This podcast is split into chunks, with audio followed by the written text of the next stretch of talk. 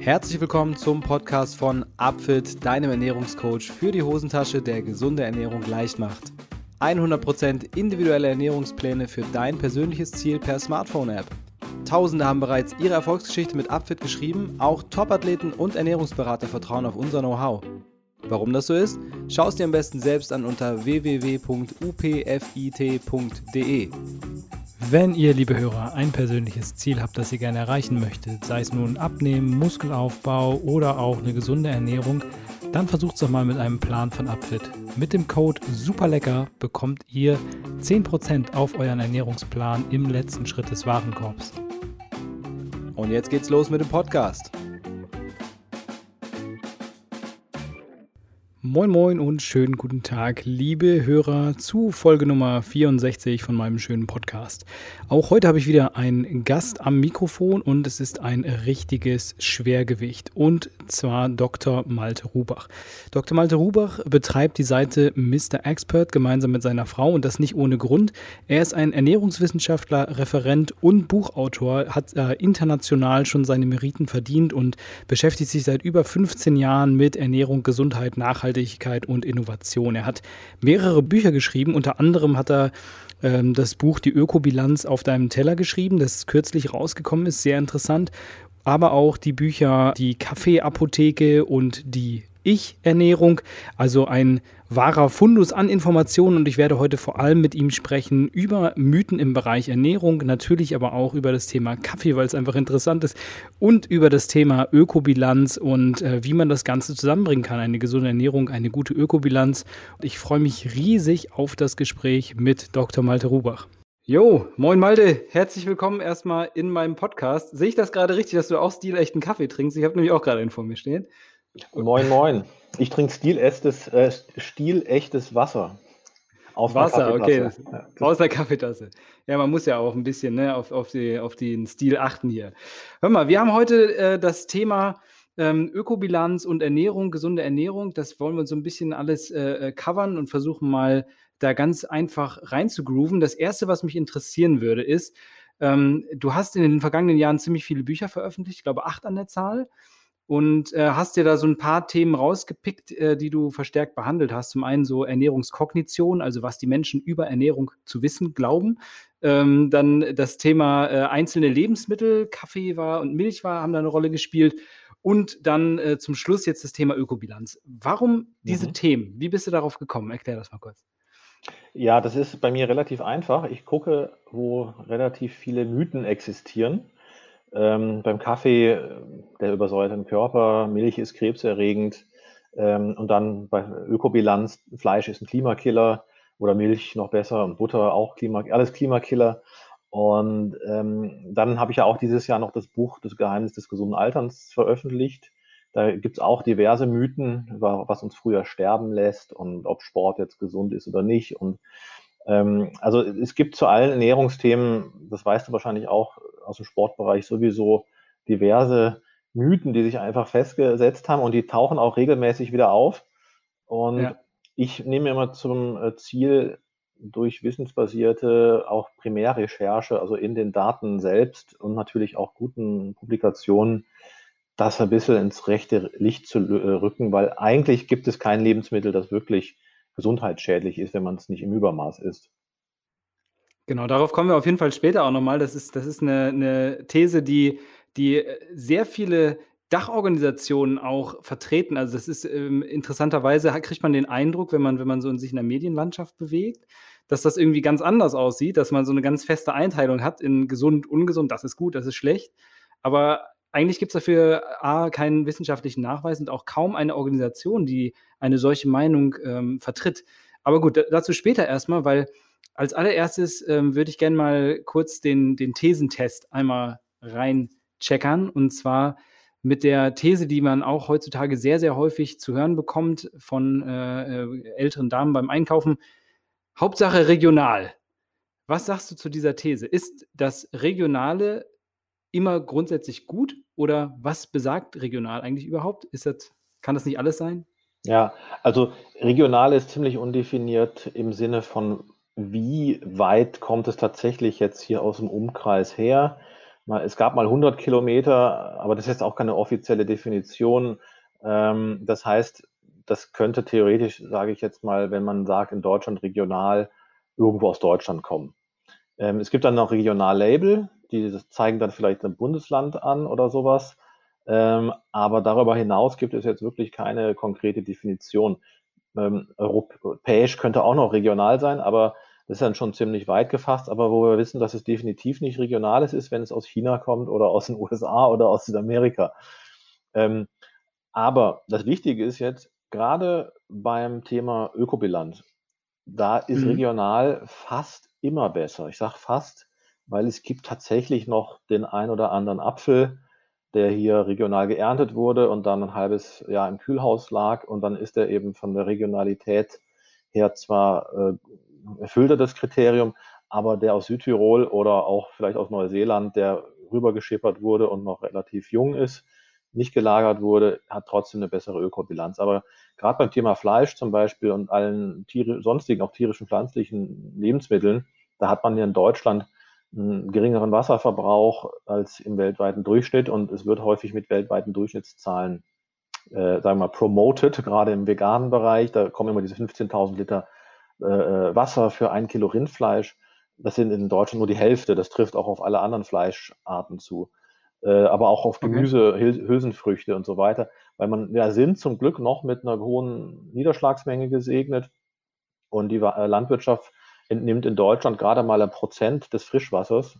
Der Rest ist wirklich unser sonstiger Konsum. Und das ist also ziemlich ver ver äh, verwegen, wenn man dann die Landwirtschaft zum Beispiel als Wasserverschwender hinstellt, wenn man okay. sich regional ernährt. Wenn die Avocado ja. aus Chile kommt, ist das wieder was anderes. Ja, Avocado generell ist ja ein schwieriges Thema, glaube ich, bei der Ökobilanz. Ähm, kommen wir vielleicht später nochmal auf Zahlen da konkret, aber das hört sich ja erstmal so an, als ob die Thema Ökobilanz, gerade bei frischen Lebensmitteln, das regional, wenn man das darauf achtet, beziehungsweise regional im weiteren Sinne aus Deutschland irgendwie, dass das schon ein gut, gutes, gutes Daumenmaß ist, um so ein bisschen anzupeilen, ich möchte äh, da nicht den größten Fußabdruck hinterlassen, dann nehme ich grundsätzlich erstmal Dinge, die in genau. Deutschland produziert wurden. Und am besten dann eben noch kombiniert mit saisonal, weil dann hat man halt diesen Tiefkühltruhen-Faktor ausgeschlossen. Ja, das, das wäre wär das nächste, was ich gefragt hätte, weil, ne, ich meine, im Endeffekt, ähm, saisonale Lebensmittel-Lagerungsfähigkeit äh, ist ja begrenzt von Lebensmitteln, mhm. aber trotzdem diese Kühlhäuser, die ziehen natürlich unglaublich Strom. Und äh, deshalb würdest du sagen, wenn an das regional noch das saisonal drangehängt wird, dann kann man grundsätzlich davon ausgehen, dass man eine vernünftige Ökobilanz auf den Teller kriegt. Genau. Und dann, wenn die beiden Kriterien erfüllt sind, als drittes vielleicht noch ökologisch. Ähm, mhm. Weil da muss man natürlich auch sehen, ökologisch als erstes Kriterium ist dann auch gewissermaßen ein Fake, wenn es, äh, was, was ja möglich ist, ökologisch produziert in China. Das ist dann auch wieder nicht unbedingt unser Kriterium für Nachhaltigkeit, aber ich sag mal regional und dann noch saisonal und dann noch öko, dann hat man eigentlich drei gute Punkte erfüllt. Cool. Da hat man einen schönen Entscheidungsbaum, fängt mit regional an, dann guckt genau. man saisonal. Habe ich leider Schön. noch gar nicht erfunden, den Entscheidungsbaum. Den muss ich mir merken. Ja, hör mal. Zack, da hast du direkt was. Und Baum ist ja auch sowieso ein schön positiv besetztes Wort. Ja. Das lässt sich gut vermarkten. Ist notiert fürs ähm, nächste Buch. ich sehe es schon kommen. Der Ernährungsbaum, Dr. Malte Rubach. Mal gucken. Ähm, ja, äh, auf jeden Fall äh, spannende Insights. Also da können wir sagen, das ist eigentlich gar nicht so, also gar nicht so sehr ein Mythos, sondern vielleicht sogar eine Weisheit zu sagen, äh, Hauptsache regional ist für die Entscheidung bei der Wahl der Lebensmittel tatsächlich gar nicht so schlecht. Genau. Und kann man so machen. Ähm, du hast schon erwähnt, dass es bei dem Thema Ökobilanz aber neben dieser Regionalität so ein paar andere Themen gibt, die so in den, in den Bereich der Mythen abdriften. Du hast gerade schon gesagt, es wird viele tierische mhm. Lebensmittel werden als Klimakiller bezeichnet. Und da würde ich erstmal, würde mich mal interessieren, wie ist so generell der Einfluss von ähm, der Ernährung, also Ökobilanz in der Ernährung im Vergleich zu anderen Playern, also beispielsweise Industrie, äh, Transport, Straßenverkehr. Natürlich spielt das auch mit rein, ne, weil auch Lebensmittel müssen transportiert werden, aber ähm, wie schlimm ist das, wenn man da eine miese Ökobilanz hat? Ja, also es gibt ähm, da sehr viele Bilanzierungsmöglichkeiten. Das ist auch häufig dann für die Verbraucher oder Leser, ähm, die da nicht sich näher mit beschäftigen, verwirrend. Also es gibt sogenannte Quellenanalysen und ähm, dann sogenannte Konsumanalysen oder Bilanzierungen. Und die Quellenbilanzierung, die ist so, wie du es gerade gesagt hast, da werden dann die Industriesektoren als Quellen betrachtet. Das heißt, ähm, da ist die Landwirtschaft ein Sektor, da ist dann der Verkehr ein Sektor und die Energiebereitstellung ein Sektor und das Wohnen und Gebäude und so weiter. Das sind alles dann diese Sektoren. Und wenn man nur das betrachtet, dann wäre zum Beispiel die Landwirtschaft mit, in Deutschland mit etwa sieben Prozent beteiligt und mhm. in, in weltweit mit etwa zwölf Prozent. Das ist vergleichsweise wenig, wenn man den Energiesektor vergleichen würde. Der ist weltweit tatsächlich mit 75 Prozent in der Kreide, wobei oh, da auch schon dann Kraftstoffe für, für Verkehr und sowas äh, dazu gerechnet sind. In Deutschland ist das wieder ein bisschen andersrum gedreht. Ähm, da ist dann der Industriesektor mit, ja, ungefähr, wenn man da alles zusammenzählt und den Verkehr auch noch da reinrechnet, so mit 60 Prozent etwa beteiligt. Also wir müssen halt immer das eine betrachten, um zu gucken, was macht hat den größten Hebel und das ist definitiv die Energie. Also wenn wir mhm. klimaneutrale Energie hätten, hätten wir auch beim Ernährungssektor einen großen Teil eingespart, weil wenn man es nämlich wieder andersrum in der Konsumbilanzierung sich anschaut, also was verbraucht die Ernährung insgesamt, mit was du gesagt hast, wenn man da doch dann alle Lastwagenfahrten reinrechnet, alle Fabriken, die ja sonst in anderen Sektoren mit verwurstelt wären, dann liegen wir in Deutschland bei 19 Prozent für die Ernährung. Das wird die aktuellste Analyse vom Thün-Institut, äh, mhm. hier ein Spezialinstitut von der Bundesregierung. Äh, weltweit lägen wir zwischen 23 und, und 37 Prozent, je nach Berechnung. Ähm, und da ist dann wirklich alles drin. Ja, alles, was produziert werden muss, auch schon um die Lebensmittel zu produzieren, zu erzeugen, zu verarbeiten, äh, die Lagerung zu Hause im Kühlschrank, die Autofahrt zum Supermarkt, alles. Okay. Und da muss man halt dann wieder, kann man wieder unterscheiden, wie viel kommt da aus tierischen Produkten. Das sind in Deutschland etwa 54 Prozent, also ein bisschen mehr als die Hälfte. Die andere Hälfte ist, sind die pflanzlichen Produkte. Und das ist jetzt die Krux schon bei, zum Beispiel in der öffentlichen Diskussion. Da heißt es dann immer, die Tiere, äh, besser vegan leben, tierische Lebensmittel sind Klimakiller. Man könnte genauso gut umgekehrt sagen, in Deutschland ist aber die andere Hälfte pflanzlich verursacht. Ähm, mhm. Also man kann es nicht jetzt einfach ähm, sozusagen nur wegen den vier Prozent mehr bei den tierischen, mein Gott, dann essen wir weniger Fleisch, das wäre sowieso gut, ja, halbieren von der äh, Empfehlung her. Und dann ist das halb-halb oder da stehen die tierischen plötzlich sogar besser da. Ja, die tierischen ja. Lebensmittel. Und so wird halt das ein bisschen hin und her geschoben, je nachdem, wer da gerade auch den Mund aufmacht. Und wenn das das Pro Weg ist als Vegetarierverband oder ein Paleo-Ernährungsverfechter, da, da, deutet das jeder so um, wie es gerade braucht. Und ich sage eben, jedes Lebensmittel ist gut. Wer ethische Bedenken hat, der verzichtet eben auf tierische Lebensmittel oder Wer glutenunverträglich ist, der muss auf Getreide verzichten.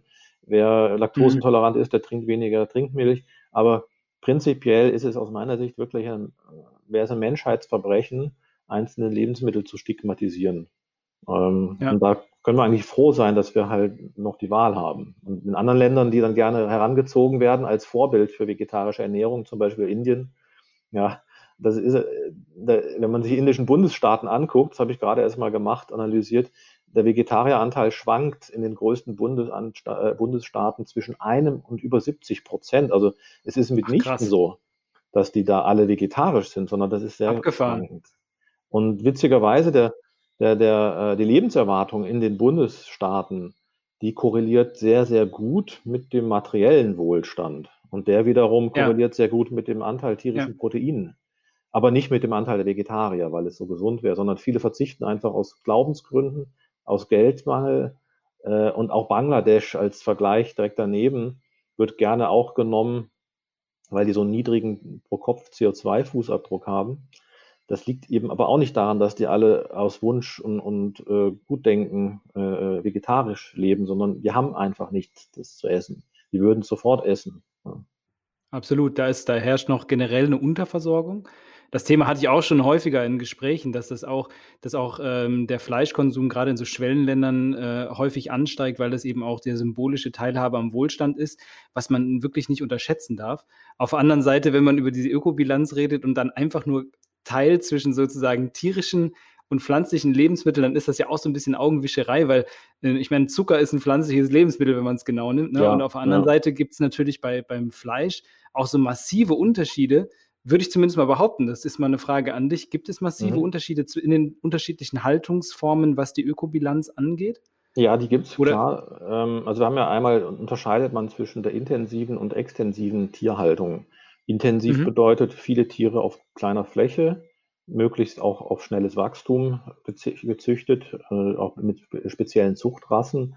Und mhm. extensive mhm. Haltung ähm, ist sozusagen viel Auslauf, viel Platz. Das Tier lebt so seinen Tag, setzt, wie es will, ein bisschen Fleisch an, gibt so viel Milch es kann und irgendwann wird es mal geschlachtet. So Grass-Feed ist da bei den, ähm, bei den Rindern so das Stichwort aus den USA. Ähm, nun ist es halt aber so, je nach Fütterung, je nach ähm, auch sonstigen äh, äh Stoffwechselbedingungen der Tiere, hat ein Rind beispielsweise, das extensiv auf der Grasweide steht und viel Faseranteil hat, pro Kilogramm Fleisch einen höheren CO2-Fußabdruck, je länger es auch lebt, als eine Kuh, mhm. die nur kurz lebt, im Stall steht, wo auch äh, noch ein höherer Anteil Kraftfutter verwendet wird, der halt nicht so viel Gase verursacht. Das ist vor allem der okay. Rohfaseranteil, ähm, so dass dann paradoxerweise eine intensive Tierhaltung in dem Sinne klimafreundlicher wäre. Nur wird die halt nicht genutzt, um möglichst klimafreundlich, sondern möglichst viel zu produzieren. Und das ist ja. halt der zweite Punkt, den man berücksichtigen muss, auch als Konsument. Es kommt nicht darauf an, ob ich jetzt ein Kilo Fleisch ähm, mit, mit äh, 30 oder, oder bis zu 60 Kilogramm CO2 in der Atmosphäre äh, belaste, sondern wie viel ich davon esse.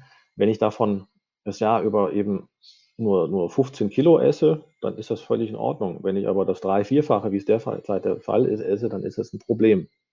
Und das gilt für, auch für Gemüse und auch für Obst. Mhm. Wenn ich davon einfach mehr esse, als, als ich brauche, dann ähm, erhöht sich pro Kilo natürlich auch bei einem niedrigen Pro-Kilo-Fußabdruck der ins, die ins, insgesamten äh, Klimagasemissionen. Also es ist grundsätzlich so, dass man schon sagen kann, neben den gesundheitswirksamen äh, Eigenschaften einer Kalorienrestriktion hat man auch einen automatisch besseren Fußabdruck, wenn man einfach weniger isst. Genau. Klingt logisch, ist logisch, ja. ne? Also das kann man, das kann man schon mal so äh, grundsätzlich hinstellen. Ähm, ich hatte vorhin schon angesprochen, also erstmal wunder, also ich fand es jetzt gerade ein bisschen äh, verwunderlich, aber ich finde da immer, immer schön, die Fakten zu hören, dass im Endeffekt die einzelne Kuh betrachtet aus der Massentierhaltung den, den geringeren äh, Fußabdruck vielleicht hat, aber die, die Industrie an sich, wie du schon sagst, ne, die ist natürlich massiv auf viel Produzieren ausgerichtet mhm. und damit schon mal äh, per se kontra ähm, äh, ökologische äh, ähm, ja, Nachhaltigkeit irgendwo. Und ähm, sieht es bei, bei Gemüse ähnlich aus? Also gibt es ja, gibt's ja auch unterschiedliche ähm, Formen von der Produktion, moderne Landwirtschaft und eher klassische Landwirtschaft. Dann gibt es so Sachen, die es halt eben nicht regional gibt, wie, wie, wie genau. Avocado zum Beispiel. Ähm, wie sieht es da aus mit den, mit den ja, Fußabdrücken, mit der Bilanz? Was sollte man meiden? Sehr gut, dass wir das Gemüse auch ansprechen, ähm, weil ich habe ja wirklich in meinem, in meinem Buch fast alles abgedeckt, was wir so an Gemüse auch essen, um das mal zu analysieren. Und was, was ich halt parad, äh, oder, oder fatal finde, ist, wenn auch in der öffentlichen Debatte immer nur über das Klima geredet wird, weil man muss natürlich auch ähm, andere Faktoren einbeziehen, wie zum Beispiel den Landnutzungsaspekt, äh, also wie viel Fläche geht da, äh, dafür drauf? Oder ähm, auch was ist mit, mit Gewächshäusern bei, bei Gemüse, ähm, wenn sie nicht saisonal eben angebaut werden, dann erhöht sich natürlich der Klimafußabdruck. Das heißt, man müsste theoretisch überall immer genau hingucken, was, wie wurde es produziert. Und das ist für den Verbraucher unmöglich. Aber wenn man es mal über den Daumen peilt, was so in Deutschland konsumiert wird, dann ähm, kann man bei Gemüse wirklich äh, sagen, da kann man ruhigen Gewissens zugreifen, weil einfach der, die Menge, die wir essen, ist sowieso ein bisschen weniger, als wir essen sollten. Und das heißt, wir sind da jetzt nicht irgendwie beim, wie beim Fleisch über der äh, Empfehlung. Ähm, und dann ist auch pro Kilo der Fußabdruck relativ gering. Und ähm, ich habe das mal in so einer Übersichtsgrafik auch dargestellt anhand des deutschen Verzehrsmusters. Da kommt jetzt, sag mal, wenn man ein Ranking machen würde vom Treibhausgasen, dann steht Fleisch auf Platz eins und dann kommen Getränke interessanterweise, weil okay. die eben abgefüllt werden und rumtransportiert werden und so weiter. In vielen Fällen. Und dann kommen Getreide, Getreideprodukte und dann erst auf Platz 4 die Milch- und Milchprodukte. Und dann kommt aber nach Milch und Milchprodukten schon das Gemüse. Also die haben 6% in Deutschland vom Verzehrsanteil, äh, sind die dafür verantwortlich, äh, für 6% der Treibhausgase, die durch Ernährung entstehen. Mhm. Also von diesen 19%, wenn man das so will, muss ich jetzt nochmal äh, weniger als 1% ist das dann, 6%, äh, ab, äh, kann ich dem Gemüse zurechnen. Dem Fleisch kann ich aber zum Beispiel so um die äh, 9% zurechnen. Ja, also okay. ja, das ist schon ja. klar, wie die Verhältnisse sind, ja, aber ähm, das Gemüse ist einfach auch nicht jetzt an letzter Stelle, da sind nämlich Öle und Fette und an vorletzter Stelle Eier mit ähnlich großem Anteil. Aber wer jetzt Veganer ist und sagt, alle tierischen Lebensmittel sind Klimakiller, der isst gerade Gemüse und hat aber leider, könnte auch ein Ei essen, ja. dann würde er deutlich weniger klimawirksam sein. Also das muss man unterscheiden. Ja, offenbar muss man das, ne? Also auch Milchprodukte, ne? Genau, und auch bei der Landnutzung, ich hatte es ja eben gesagt, da sind ist Gemüse auch direkt, folgt direkt bei den Milch- und Milchprodukten. Nur ich kann mich halt, um keinen Preis könnte ich mich von Gemüse allein ernähren. Ja, aber wenn ich jetzt nur Milch zur Verfügung hätte, da könnte ich deutlich länger überleben. Da könnte ich, ja. ähm, also ich, Ballaststoffe und alles ist wunderbar und die sekundären Pflanzeninhaltsstoffe im Gemüse und die haben auch teilweise wertvolle äh, Mineralien, die sie noch enthalten. Aber mit Milch könnte ich ohne Probleme mich über den Winter bringen. Mit Gemüse wäre es schwierig. Und ja. das ist halt der ernährungsphysiologische Aspekt, den man nicht vergessen darf. Und Kartoffeln sind nochmal eine Ausnahme. Die kommen tatsächlich auch bei der Landnutzung noch vor den Milch- und Milchprodukten und nach Obst und nach Getreide, nach Getränken, nach Fleisch. Also sie sind doch flächenintensiv, weil man muss sie mhm. unter der Erde anbauen. Und man kann sie jetzt nicht irgendwie intensiv, ja, in einem, wie, wie eine Kuh, im, mehrere Kühe im Stall, kann man jetzt nicht mehrere Kartoffeln äh, ohne weiteres auf enger Fläche anbauen. Muss man untereinander schichten. Ja, aber man kommt bei jedem Lebensmittel an die Grenze des Machbaren irgendwo und bei Tieren natürlich auch an die ethische Grenze des, des des Lebewesens. Ich wollte auf eine, ähm, eine Studie, habe ich äh, kürzlich darüber gelesen, die sich mit der, mit der optimalen äh, Ausnutzung der landwirtschaftlich verfügbaren Flächen beschäftigt hat und zu dem Ergebnis gekommen ist, dass die, dass die ein, ein, äh, quasi eine ovolacto-vegetarische Ernährung für die Flächennutzung am, am besten wäre. Das hat mich, auch das hat mich so ein bisschen überrascht, muss ich sagen, weil eben wohl bestimmte Flächen nur für bestimmte Arten des Anbaus ähm, verfügbar sind. Hast du da auch äh, Insights mhm. irgendwie? Ähm, ja, also das, solche Studien gibt es regelmäßig, die das irgendwie für die Welt oder für Deutschland oder für was auch immer so ein bisschen versuchen durchzubilanzieren. Ähm, es ist tatsächlich so, dass natürlich ähm, eine Tierhaltung immer intensiv ist, also nicht jetzt nur von der Intensivhaltung, sondern auch von dem Rohstoffeinsatz. Ähm, man braucht ein Vielfaches mehr an mhm. Kalorien, um aus pflanzlichen Rohstoffen, Futtermitteln, um dann ein, ein Tier, eine Tierkalorie zu produzieren. Das ist so der gängige Vergleich. Allerdings, auch da frage ich mich immer, wo, ob die Leute irgendwo was mit Ernährungsphysiologie mal zu tun gehabt haben. Von Kalorien alleine leben wir nicht. Ja, das haben die Menschen jahrhundertelange versucht ähm, und immer wieder unter starken Mangelerscheinungen äh, auch gelitten, wenn nicht genügend Protein auch vorhanden ist. Und äh, von Protein alleine mhm. leben wir auch nicht, sondern wir leben eben zusätzlich auch noch von Mineralstoffen, Vitaminen und äh, Spurenelementen. Und die kommen eben in sehr hoher Dichte in tierischen Lebensmitteln vor. Ja, und warum? Weil sie eben bei den Tieren sich anreichern weil sie eine, ähm, weil sie die pflanzlichen Rohstoffe essen und dadurch eben die, die Nährstoffe in ihren Geweben anreichern.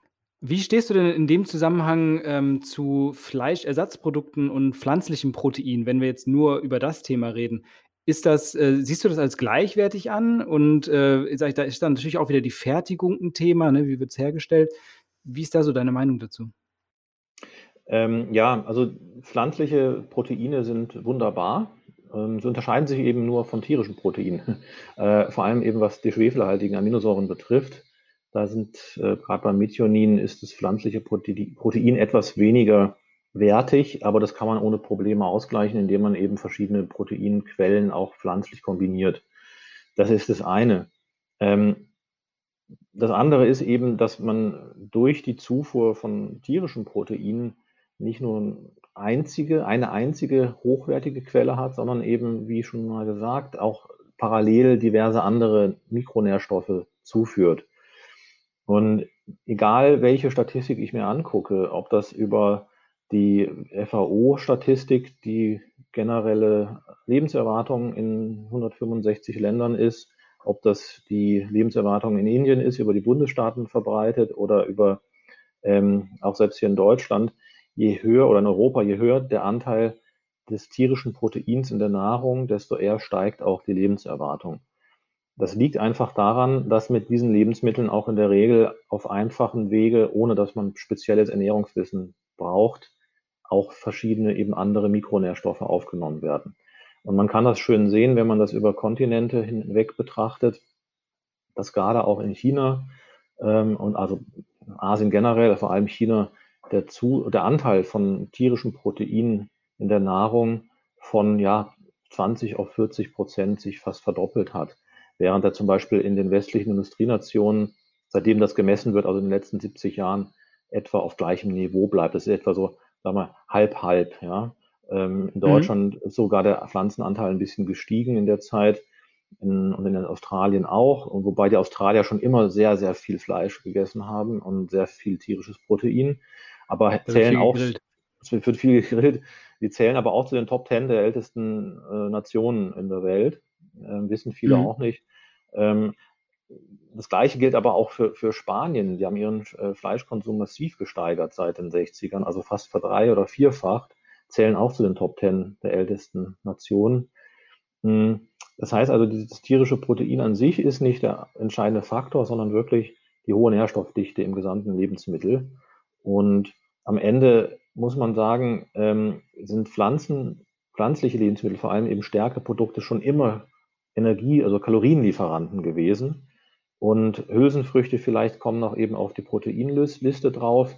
Aber ansonsten waren äh, tierische Lebensmittel, sobald sie verfügbar waren, eben die Hauptproteinlieferanten plus eben Mikronährstoffe. Und das ist das Entscheidende, um da in diese Diskussion auch mal den, den, den Dreh rauszunehmen. Denn wenn man sich Afrika anguckt zum Beispiel, wir haben, die Menschen haben einfach nicht das, das, die Nahrungsverfügbarkeit. Da sind sowohl der Anteil pflanzlicher äh, Kalorien und pflanzlichen Proteins in der Nahrung bei rund 90 Prozent jeweils. Und das hat sich ähm, auch in den letzten Jahren nicht geändert, in den letzten 70 Jahren, weil sie es nicht konnten. Und mhm. wir sehen da nur einen sehr langsamen Anstieg der Lebenserwartung, weil das, da gibt es ein sehr schönes Buch, das heißt Poor Economics. Meine, meine Frau, die ist ja für mich sozusagen die Rechercheeinheit, die, die bringt mir auch solche Bücher, die nichts mit Ernährung direkt zu tun haben, mit nach Hause. Wir arbeiten da zusammen schon seit vielen Jahren. Und das habe ich mir durchgelesen. Es geht äh, eben Thema Armut. Und ja. die, das war von Wirtschaftsnobelpreisträgern von 2019, das Buch. Und die zeigen eben ganz deutlich, diese Mangelernährung hat Produktivitätsverluste zur Folge. Und das hat Einkommensverlust zur Folge. Lebens, auf, auf Lebenszeit betrachtet sehr viel äh, weniger Einkommen, als wären die schon als Kinder gut genährt gewesen. Das setzt sich quasi mhm. fort. Und das heißt dann über eine ganz lange Zeit betrachtet auch weniger Lebensstandard, weniger, ähm, können sich nicht versichern, sie können nichts sparen, sie können gar nichts machen. Sie sind eigentlich im täglichen Kampf um weiterhin um die Nahrungsbeschaffung, wenn schon in der Kindheit beispielsweise zu wenig Eisen, zu wenig Jod, äh, zu wenig Protein verfügbar war, Größenwachstum nicht stattfindet und, und, und. Und das ist entscheidend. Und da sehen wir in, in, gerade in Afrika eben dieses Beispiel, es kommt nicht auf das Verhältnis von pflanzlich zu tierisch an, sondern dass man überhaupt erstmal genug hat ja, und dann ja. auch noch entsprechend die äh, Mikronährstoffe zuführt. Okay, also das ist auf jeden Fall ein Thema. Ne? Also da, wenn wir über, über globale Ernährung sprechen, dann ist natürlich auch Mangelernährung immer noch ein Riesenthema. Und du hast gerade schon angesprochen, Thema Lebenserwartung. Die stärkste Korrelation mit der Lebenserwartung hat der sozioökonomische Status. Das macht in den USA, macht das, glaube ich, 16 Lebensjahre aus mhm. zwischen niedrigsten und höchsten Status. Das ist einfach der Wahnsinn. Und da kann man alle anderen Confounder, also alle anderen Einflussfaktoren rausrechnen. Und das ist einfach, das ist verrückt. Und ähm, dennoch, was ich mich immer äh, in dem Zusammenhang frage, ich will jetzt auch gar keine kontroverse Diskussion lostreten, äh, mhm. mein Gott, ne, aber äh, wir, wir, sind ja in einem, in einem Land nun, wo ähm, die Notwendigkeit, genug zu essen, äh, eher gering ist bei zwei Drittel übergewichtigen Menschen, die wir hier so haben. Und da, da sehe ich so ein bisschen diese, diese, diese Idee, die da aufkommt, dass man sagt, okay, wir sind in der Lage, wir haben die Möglichkeit, auf Lebensmittel zu verzichten, die möglicherweise aus ethischen Gründen machen das einige, andere machen es vielleicht äh, tatsächlich, um abnehmen zu wollen, weil es ihnen leichter damit fällt. Ähm, in so einer Konstellation ähm, ist es natürlich, du hast schon gesagt, Fleisch reduzieren ist auf jeden Fall für uns eine, eine Möglichkeit, ähm, die, man, die man machen kann. Ähm, hältst du das für grundsätzlich für sinnvoll? Würdest du da grundsätzlich zustimmen und sagen, okay, ähm, es gibt kein ungesundes Lebensmittel, aber das Maß sollten wir an der Stelle verringern, um eben die Menschen wieder gesünder zu machen? Mhm. Also das die Übergewicht ist so der Grundausgangsfaktor äh, für viele Zivilisationserkrankungen, die dann folgen. Also man nennt das dann das metabolische Syndrom, ähm, Risikofaktoren wie Bluthochdruck, Diabetes, Blutfettwerte, ähm, die dann eben auch zu tödlichen Endpunkten wie Schlaganfall, Herzinfarkt, Nierenversagen und, und, oder auch Hirnschlag äh, hatten wir schon gerade eben führen.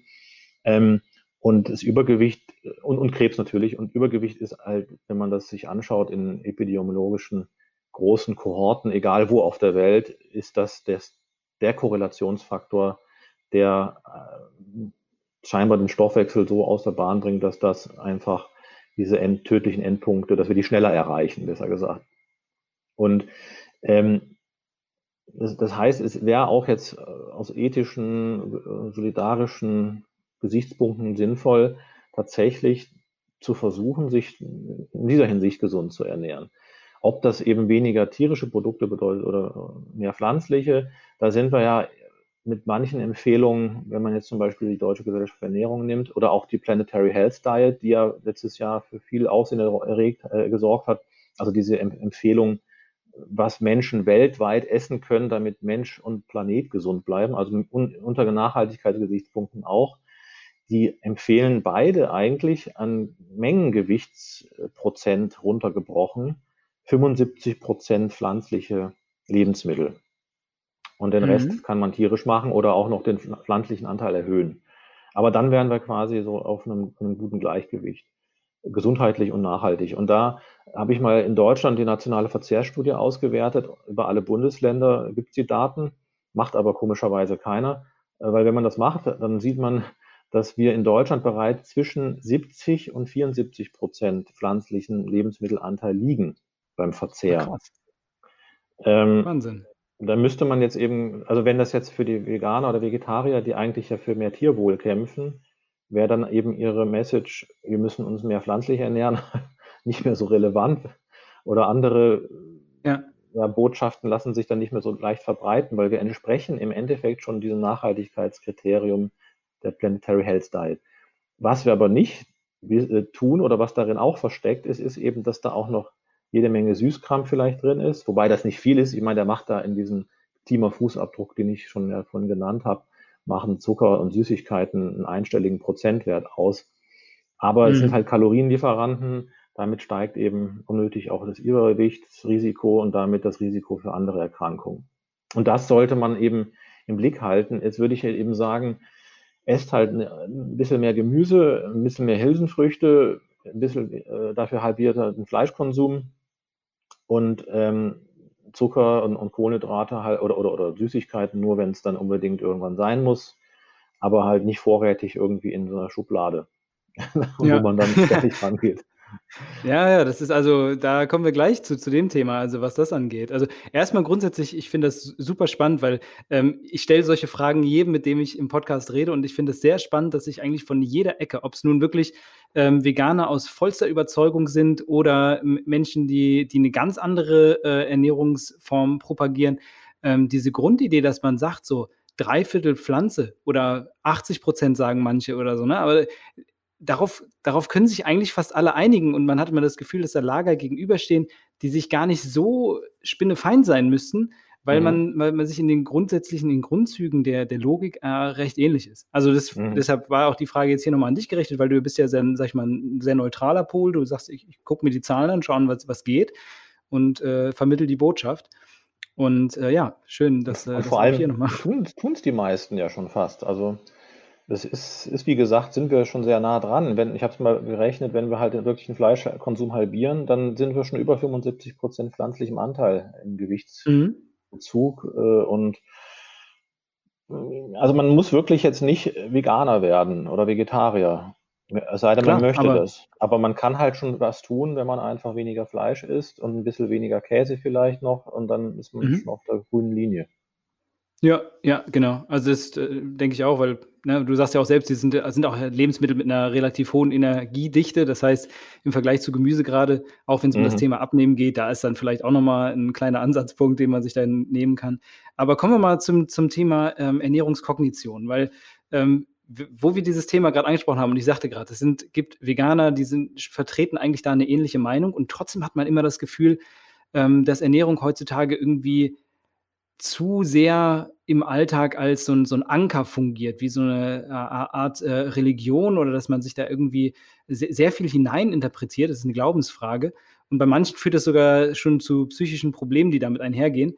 Mhm. Ähm, was würdest du sagen, welche Aussagen, außer der Aussage, okay, äh, tierische ähm, Lebensmittel eventuell ein bisschen runter, pflanzliche Lebensmittel hoch, gibt es noch andere Aussagen, auf die man sich so ganz allgemein einigen kann, wo man sagen kann, das ist auf jeden Fall gesund, das ist auf jeden Fall ungesund? Ja, also ähm, ganz allgemein sage ich immer, du kannst alles essen, nur nicht zu viel davon. Ähm, das bezieht, also das, was wir jetzt für Fleisch sagen und auch für alles andere, das trifft letztlich auf jedes Lebensmittel zu. Ähm, mhm. um, um einfach wirklich so eine Art pathologisches Ernährungsbewusstsein von vornherein auszuschließen, würde ich sagen, jedes Lebensmittel ist gesund. Äh, es kommt nur darauf an, wie viel. Dann muss man halt sich persönlich berücksichtigen. Habe ich eben irgendwelche Unverträglichkeiten? Habe ich äh, ethische Punkte, die ich einfach für mich berücksichtigen möchte? Ähm, und da kann ich ja in beiden Schienen bis ins Unendliche auch gehen. Ähm, sondern sage ich eben, wenn ich die ähm, Unverträglichkeiten jetzt erstmal als erste Schiene nehme, dann sollte ich eben gucken, bin ich wirklich, habe ich wirklich diese Unverträglichkeit? Also testen lassen und dann auch eliminieren diese Lebensmittel, die vielleicht da ähm, dafür verantwortlich sein können und testen, geht es mir damit besser. Dann würde ich halt sagen, bei den Unverträglichkeiten wirklich testen lassen. Zum Beispiel beim Thema Laktoseintoleranz wissen wir in Deutschland halten sich 15 Prozent der Menschen für laktoseintolerant, weil ihnen irgendjemand gesagt hat, ähm, du bist wahrscheinlich laktoseintolerant, wenn du ein paar Mal am Tag Blähung hast. Aber in Wahrheit, wenn, er, wenn man die Leute testet, ist es nur die Hälfte. Und von denen wiederum die Hälfte würde ohne Probleme noch ein Glas Milch am Tag vertragen, von der Menge, die sie verdauen können. Mhm. Also das gleiche trifft auf Gluten zu. Ja. Und da ist ein Prozent der Bevölkerung betroffen, aber es denken auch über zehn Prozent, sie wären glutenunverträglich oder sensitiv ja, oder was da auch ja. immer noch gedichtet wird. Das liegt aber auch am Marketing spezifischer Produktkategorien. Äh, die sehen, okay, wenn ich da ein Label laktosefrei draufklebe, dann steigt der Umsatz. Genau das Gleiche gilt aber auch für eben die andere Schiene. Wenn wir jetzt eben auf die ethische Komponente gehen, das geht ja bis runter zum Fruktarier, also die Leute, ja. die auch noch bei Pflanzen denken, wenn ich die vom Baum pflücke, bevor sie runtergefallen ist, dann habe ich den Baum irgendwie geschädigt oder die, die, die Ähre vom Korn. Ähm, und, und da muss ich mich auch fragen, also was ist mir denn da wichtig? Warum mache ich das? Tue ich das, weil ich denke, das ist gesünder oder weil es dann eben ethischer ist? Wenn es dann, wenn ich denke, es ist gesünder, kann ich nur jedem raten, brauchen Sie nicht. Sie können nach wie vor alles essen. Wenn Sie denken, es ist mhm. ethischer, kein Tier zu töten, dann dürften Sie theoretisch aber auch äh, schon beim Obst und Gemüse nicht das essen, wo der Flug äh, beim Obst die Feldmäuse untergeflügt hat. Die überleben das auch nicht. Oder wo die Mähmaschine ähm, ein junges Rehkitz im Feld überfahren hat. Also das sind, das passiert jedes Jahr, da gehen Hunderttausende drauf. Ja, ja. Da dürfte ich aber auch nicht ähm, was essen, ähm, muss ja bei meinem Hund wieder gucken, was, was ist der? Also es gibt schöne Studien, der Hund äh, ist eigentlich so ein mittelgroßer bis großer Hund, der verbraucht etwa den gleichen oder produziert den ähnlichen Fußabdruck wie ein Veganer, äh, was das Klima angeht. Und das ist eine nicht unwesentliche Größe. In den USA macht das schätzungsweise tatsächlich ähm, ja, etwa so zwischen äh, 10 und 20 Prozent der, der Umweltwirkung aus, des, der Nahrungsmittelproduktion. Mhm. Und das sind also alles so Fragen bei der Ethik. da, da gibt es ja auch verschiedene Ethiken. ist das nur der Tierethik? Ist das eine gesamte Konsumethik? Da muss ich nämlich auch noch auf Fairness achten, auf eben ähm, Ökologie, Biodiversität. Und da komme ich als Verbraucher irgendwann an Ende, wo ich mir wieder eine einfache Ernährungsweise wünsche. Und ich kenne einen Autor, der Nils Binberg, der hat das schön in seinem Buch Ich habe es satt zusammengefasst. Der hat nämlich, der hat quasi alle Ernährungsstile durch, der war quasi orthorektisch, also hat er diese krankhafte Ernährungsverhalten ja, ja. äh, äh, entwickelt. Und der hat gesagt, am Ende konnte er quasi äh, nur noch, noch sieben Lebensmittel essen und war psychisch krank. Also das ist, das, das ist wirklich, man, man kann es verkomplizieren bis zum geht nicht mehr. Und deshalb sage ich einfach jedem, es gibt weder das Gesunde noch Ungesunde, sondern ungesund wird es eben dann, wenn ich einen Nährstoffmangel erleide durch die Ernährungsweise, wenn ich Gewichtsverlust habe, der nicht mehr äh, lebensfähig hält. Das beginnt bei einem BMI unter 17. Oder wenn ich tatsächlich ähm, auch ungesund im weiteren Sinne mich überernähre. Aber das ja. Gesunde, den Gesundheitstipp oder den Ungesundheitstipp, den gibt es eigentlich nicht. Auch eine vegane Ernährung, die ja per se nährstoffdefizitär ist, ähm, auch egal welches Argument dann angeführt wird von veganer Seite, dass da die Nährstoffe eigentlich auch erst beim Tier über Supplements reinkommen und so weiter. Das ist ja auch alles nicht genau so, wie das da propagiert wird, sondern als Veganer kann ich aber trotzdem mich gesund halten, wenn ich supplementiere und die Veganer wissen das auch, dass sie das tun sollen und die meisten tun das dann und deshalb sind sie nicht ungesünder, obwohl sie genau, eine ja. per se eine nährstoffdefizitäre Ernährungsweise verfolgen. Ja, da reden wir über B12 vor allem, ne? Das ist ja, ja, ja. Der, der Hauptträger an der Stelle. Da wird, ähm, ich, ich glaube, das, worüber du da gerade geredet hast, ist die, diese Stelle aus Game Changers, wo da ein bisschen äh, dran rumgetrickst wird an der, an der Datenlage, weil das stimmt, also da muss man, äh, über den Film habe ich auch ein bisschen gesprochen, da ist viel drin, was einfach sich so zurechtgebogen wird ohne Ende. Da muss man einfach auch mal den Reality-Check machen. Ähm, und wenn man als Veganer eben äh, äh B12 supplementiert, kann man sich wunderbar vegan ernähren, kein Problem, aber man so, muss es ja nicht beschönigen. Genau. So, man muss ja nicht äh, die, die, die, deshalb irgendwie da an der, an der Realität rumdrehen. Ähm, das ist gar kein Problem. Ich finde die Ernährungsweise auch durchaus spannend, also deshalb ähm, will ich da auch gar nicht schlecht drüber reden. Ähm, äh, eine Sache, die ich jetzt rausgehört habe, würde ich aber trotzdem herausstellen beim Thema, was, was kann man so allgemein gültig als gesund bezeichnen? Und das wäre eben dieser Aspekt, dass man ähm, mit der Ernährung vielleicht ein bisschen unaufgeregter umgehen sollte. Weil Absolut. alles, was, was eben zu sehr irgendwo in eine Richtung, in eine restriktive Richtung führt, äh, dann am Ende, wir haben das Thema Orthorexie, hatte ich auch schon mal im Podcast behandelt, ist ein fieses Thema, aber genauso ist es eben auch mit, wenn alles zu emotional ist im Essen, dass es so Belohnungssystem ins Übergewicht reinführt. Auch das ist nicht günstig. Also es geht einfach darum, letztendlich ein bisschen wieder äh, so zu essen, dass man gesund sein kann und das, da gehört eben dazu, dass es weder zu viel noch zu wenig ist. Ne? Genau, also ich definiere immer dafür, äh, habe ich damals schon in meinem Buch die Ich-Ernährung gemacht. Ähm, da definiere ich die 4G, das heißt einfach Gleichgewicht, ja, also aus äh, Energiezufuhr und Verbrauch. Ja, dann Genuss ist ganz wichtig und dann auch eben Gelassenheit.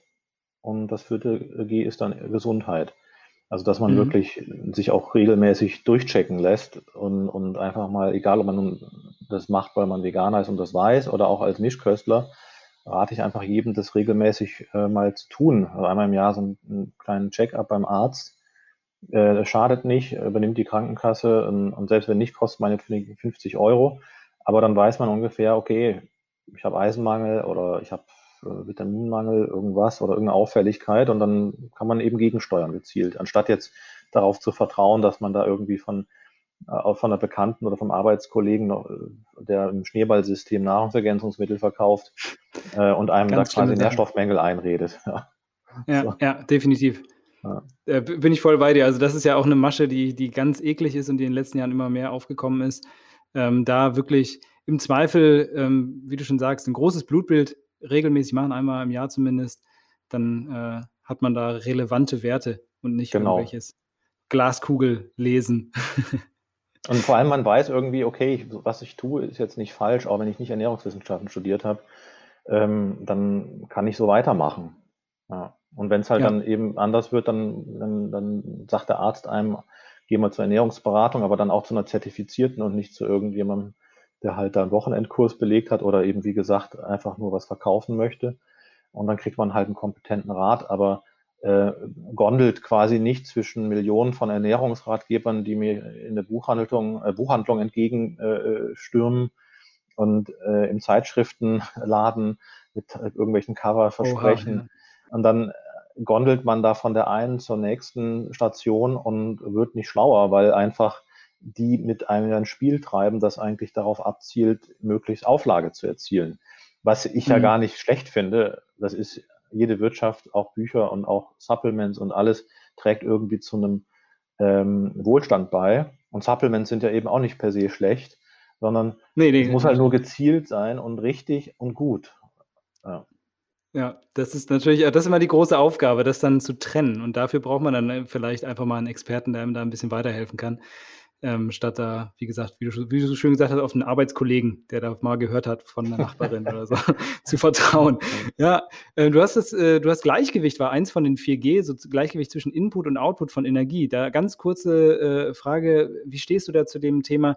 Äh, viele müssen das ja erstmal überhaupt neu lernen. Ähm, empfiehlst du da Kalorien zählen oder, oder wie, wie gehst, was wäre da eine adäquate Herangehensweise?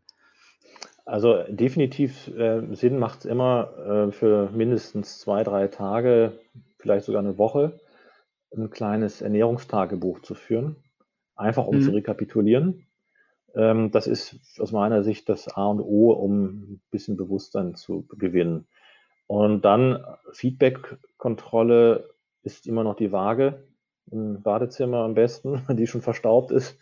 Und da einfach jeden Tag mal drauf zu gehen und zu gucken, ähm, wenn ich jetzt zum Beispiel in meinem Ernährungsprotokoll sehe, ich gehe ja eigentlich doch relativ oft, bei mir zum Beispiel der Fall gewesen während des Lockdowns, in die Küche, wenn ich im Homeoffice bin und esse einfach mehrere Löffel Erdnussbutter.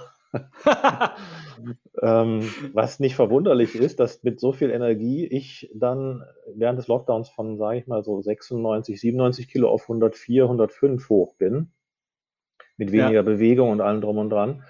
Und dann dachte ich mir, okay, dann, ähm, ich weiß, woran es liegt. Da brauchte ich jetzt kein Ernährungstagebuch, aber äh, habe dann einen Trick angewendet, den ich damals schon entwickelt habe, ähm, während ich eine kontinuierliche Blutzuckermessung gemacht habe. Nämlich einfach meine Mahlzeitfrequenz wieder zu kontrollieren und dieses ganze Naschen zwischendurch etwas ähm, besser zu, unter Kontrolle zu haben. Und einmal naschen ist letztlich eine Mahlzeit. Ja. Ähm, und wenn aber das Naschen zur, zur Zwischenmahlzeit wird, also dann oder zur zweiten und dritten Zwischenmahlzeit, zwischen zwei Mahlzeiten, dann, dann wird es eben gefährlich. Ja, das Snacken, ja. ja, äh, genau. Und das ist eben dieser Punkt, wo ich sage, Kalorienzählen ist so eine Sache, weil einfach A, die Angaben nicht alle akkurat sind, auch in den Apps oder sonst wo. Mhm. Ähm, und man auch Kalorien unterschiedlich verstoffwechselt. Wenn ich jetzt zum Beispiel, also allein in der Tagesrhythmik und dann auch nochmal, je nachdem, wie sportlich aktiv ich bin, wie viel Muskelmasseanteil ich habe und, und, und. Also da kann man die reine Kalorienzahl schwierig immer so als, als akkurate Messgröße nehmen, aber eben mein Körpergewicht mhm. und wie viel ich esse. Ähm, und das, wie viel ich esse, kann ich unabhängig davon steuern, ob ich jetzt ständig alles protokolliere, indem ich die Frequenz für mich einfach festlege. Und da ist die einfachste Methode wirklich, ich habe ja in meinem Buch äh, jetzt das Geheimnis des gesunden Alterns auch dann einfach als Mikrointervallfasten bezeichnet, weil es trendiger klingt. äh, ich stelle mir nach jeder Mahlzeit oder auch nach jedem Snack einfach meine Watch am Handgelenk auf zwei bis drei Stunden und so lange esse ich einfach nichts. Und dann landest du am, am, am, Ende des Tages landest du bei eben fünf bis sechs Mahlzeit- oder Nahrungsaufnahmen. Und dann ja. bleibst du auch immer bei jeder Nahrungsaufnahme bei einer Portion. Beim Mittagessen mhm, ist es Okay, das Teller. ist wichtig, ja, ja, ja, ja. Und beim Abendessen auch ein, eine Brotzeit, aber nicht drei Scheiben Brot. Und beim Snack mhm. ist es dann eben eine Handvoll Nüsse oder eine Handvoll, meinetwegen auch Schoko oder eine Handvoll, was auch immer. Aber danach isst du zwei, drei Stunden einfach nichts. Und in der Zeit geht dann Blutzuckerspiegel und alles wieder schön runter. Du hast nicht permanent den äh, Insulinspiegel oben. Das heißt, es wird nicht ständig Fett aufgebaut. Und, und, und. Also das, diese Ruhephase zwischendurch, das ist das Wichtige. Und dann ja. ist die Kalorienzahl nicht mehr so relevant und das Ganze. Äh, also die, Nahrungskarenzzeiten, das habe ich äh, auch im, im äh, Interview mit, mit äh, Pamela Dudkiewicz. Sie hat selbst als Leistungssportlerin, als absolute Leistungssportlerin, ne, deutsche Hürdensprinterin, mhm. Äh, super erfolgreich, ähm, 10 Kilo abgenommen, äh, einfach durch die Verringerung auf drei Mahlzeiten am Tag. Das war der ganze ja. Trick bei ihr. Genau. Und äh, wenn, wenn, ne, wenn das bei, bei so wirklich Hochleistungsmaschinen funktioniert, die letztendlich ohnehin schon unglaublich viel verstoffwechseln, so einfache Tricks anzuwenden, ne, dann kann man sich vorstellen, dass das ähm, sicherlich auch bei, bei einem äh, normalen Menschen im kleinen Maß, vielleicht dann mit weniger großen Sprüngen, aber auch äh, gut funktionieren kann. Also ich bin ähm, damit in, innerhalb von anderthalb Monaten bis acht Wochen bin ich dann auch einfach wieder von 105 auf 98, 99 runter. Ähm, war dann auch beim Check-up und habe alles mal checken lassen, von der Fettmasse, Muskelmasse. Also ich bin jetzt, glaube ich, bei so 17 Prozent Körperfett. Vorher war ich bei mhm. 15, aber insgesamt wiege ich jetzt immer gerade 100 Kilo immer noch oder 99, je nach Tagesform. Das heißt, ich habe auch in der Zeit Muskelmasse aufgebaut. Und das ist für mich eigentlich auch eine wesentliche Erkenntnis schon damals gewesen, als ich meine Frau kennengelernt habe. Da habe ich nämlich dann eine zweite Mahlzeit am Tag gegessen, abends zusätzlich, also eine warme Mahlzeit und bin dann von 85 so auf 94 äh, innerhalb von einem Jahr, also zwischen den Check-ups. Und äh, mhm. der Körperfettgehalt, der ist von 11 Prozent auf 12, 13 gestiegen. Und da dachte ich mir so, okay, ich hatte vorher ein Energiedefizit offensichtlich, weil ich habe kontinuierlich einfach nur das normale Sportprogramm weiter betrieben, was ich sonst hatte. Dreimal die Woche Krafttraining, dreimal die Woche laufen und mal am Samstag mhm. vielleicht Soccer 5. Damals noch. Soccer 5 mache ich jetzt nicht mehr.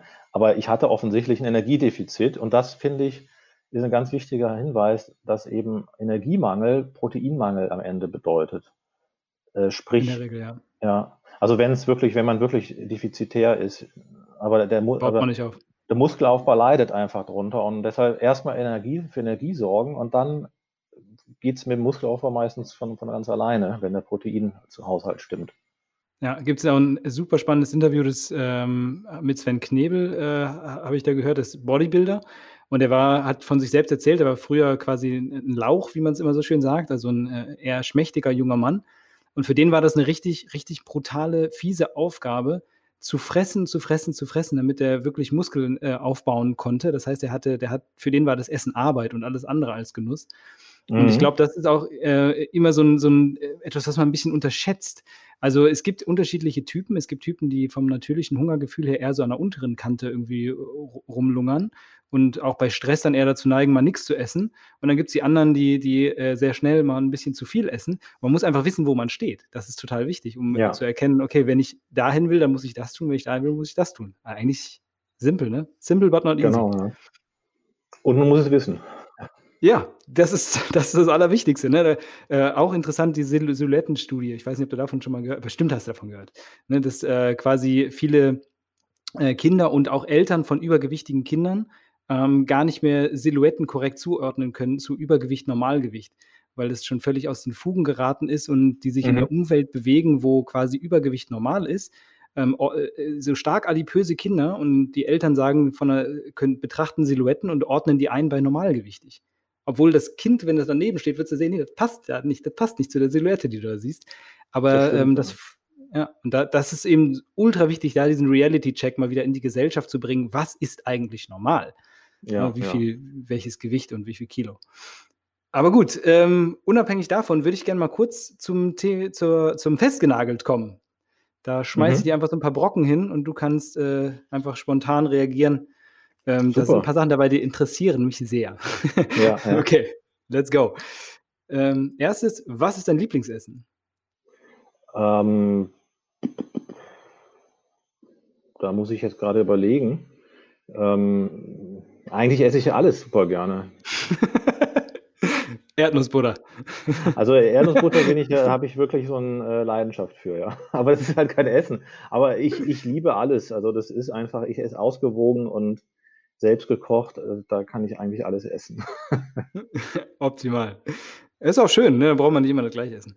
Ähm, welches ist dein Lieblingsernährungsbuch, das nicht aus deiner Feder ist? Ähm, da finde ich wirklich sehr spannend das, was ich gesagt hatte von Nils Binberg, der halt einfach Mhm. als Nicht-Ernährungswissenschaftler ziemlich korrekt wiedergibt, wie diese, verrückt diese ganze Guru-Welt ist und das, wie er das selber empfunden hat. Also ich habe es satt von Nils Bimberg, Okay, das cool. finde ich super. Verlinken wir. Welches ist dein Lieblingsbuch unter deinen eigenen Werken? Äh, Da ist tatsächlich das Geheimnis des gesunden Alterns. Okay. Ähm, da habe ich mich ein Stück weit selbst verwirklicht. Ähm, aber wenn ich das auch noch dazu sagen darf, die Ich-Ernährung damals, das war von mir auch so ein Herzstück, wo ich äh, sämtliche Diäten, also über 70 Diäten, Ernährungsstile analysiert habe. Nur Cool. leider wurde es nicht so richtig erfolgreich, weil der Vertrieb nicht gestimmt hat, denke ich. Schade. Ja, vielleicht können wir das nochmal anstoßen. Das verlinken wir auch. Super. ähm, was, was war, ist für dich so das Schwierigste im äh, Beruf als Ernährungswissenschaftler bzw. Publizist? Äh, tatsächlich durchzudringen mit wissenschaftlich korrekten ähm, Inhalten, die nicht irgendwie das Blaue vom Himmel versprechen können, weil es immer weiter geht mit der Forschung und den Erkenntnissen und dafür eben auch entsprechend Verlage zu finden, die das dann gut platzieren können und vertreiben. Aber das wird immer besser. Okay. Äh, immerhin. Positive Entwicklung. Ähm, was versteckt sich hinter Reduction 2020 oder 2020? Oder Oh, das ist unser Think Tank, den wir vor ja, jetzt vier Jahren gegründet haben mit ein paar fleißigen Wissenschaftlern und inzwischen hat sich das richtig gut ausgewachsen. Damals zum Thema Zucker-Salz-Fett-Reduktion in Lebensmitteln und da haben wir dann auch inzwischen ein bisschen Self-Publishing gemacht für Verbraucher und für die Fachpublikumsleutchen haben wir da auch verschiedene Expertenwissen veröffentlicht ähm, und das geht jetzt auch weiter demnächst. Cool. Da kann man gespannt sein. Also das äh, hatte, ich, hatte ich gesehen und dachte, oh, das ist ein spannendes Thema. Ähm, last but not least würde ich dich einmal fragen, hast du ein Lieblingszitat und wenn ja, welches ist das? Ja, äh, also ich, ich habe sehr viele Lieblingszitate, aber das Beste kommt äh, von meiner Frau aus dem Portugiesischen. Ähm, contra fatos não tem argumentos. Also gegen Fakten gibt es keine Argumente. Und Schön. das äh, habe ich vorher noch nicht gehört. dieses. Vielleicht gibt es auch äh, es auf Deutsch, aber ich habe es von ihr als erstes gehört und das spiegelt eigentlich auch unsere Arbeitsweise wider, weil man muss wirklich beobachten und, und auch Gegenthesen prüfen und einfach am Ende sagen, auch okay, das, das hat sich jetzt auch geändert vielleicht. Ja, vielleicht sind wir Ja. in 300 Jahren, äh, 300 Millionen Jahren besser gesagt, sind wir wieder reine Pflanzenfresser, kann ja sein. Ähm, Ja, unser, unser Zäkum haben wir ja noch, also diesen Dünndarm, den dann auch Pflanzenfresser hauptsächlich haben, die uns nahe verwandt sind, um möglichst große Mengen pflanzliche Nahrung zu verstoffwechseln. Also kann man ja nicht ausschließen. Ja, wer weiß, wo die Entwicklung hingeht. Und das ist halt, ich finde ich, das finde ich so schön an der, diese Falsifizierbarkeit an der Wissenschaft, dass man da auch wirklich bereit ist, seine, seine Überzeugungen äh, dem, dem Stand des Wissens anzupassen. Das Genau. fehlt ja an anderer Stelle manchmal. Aber gut. Äh, schön. Sehr cool. Das war die Kategorie festgenagelt und damit sind wir auch schon fast durch. Ich habe noch eine Kleinigkeit habe ich noch, weil ich würde nämlich noch mal ganz kurz auf deine Fachbücher zum Thema Milch und Kaffee eingehen. Mhm. Weil das sind ja auch super viel diskutierte Lebensmittel. Und ich würde von dir einfach gerne mal wissen, ähm, was spricht für und was spricht gegen den Konsum von Milch bzw. Kaffee? Wie sind da so Ja. die Fakten? Also nächst, zunächst vielleicht zur Milch, weil es halt einfach viel alltäglicher noch ist im, im Sinne der Nährstoffaufnahme. Also es ist ja eigentlich kein Lebensmittel, sondern ein Nährmittel, wie man so sagt, weil es einfach so eine hohe Nährstoffdichte hat und eben auch Protein äh, und, und Kohlenhydrate und alles eigentlich enthält, was der Körper braucht, mit wenigen Ausnahmen. Also Eisen beispielsweise, ja, das, da braucht man dann eben was anderes für.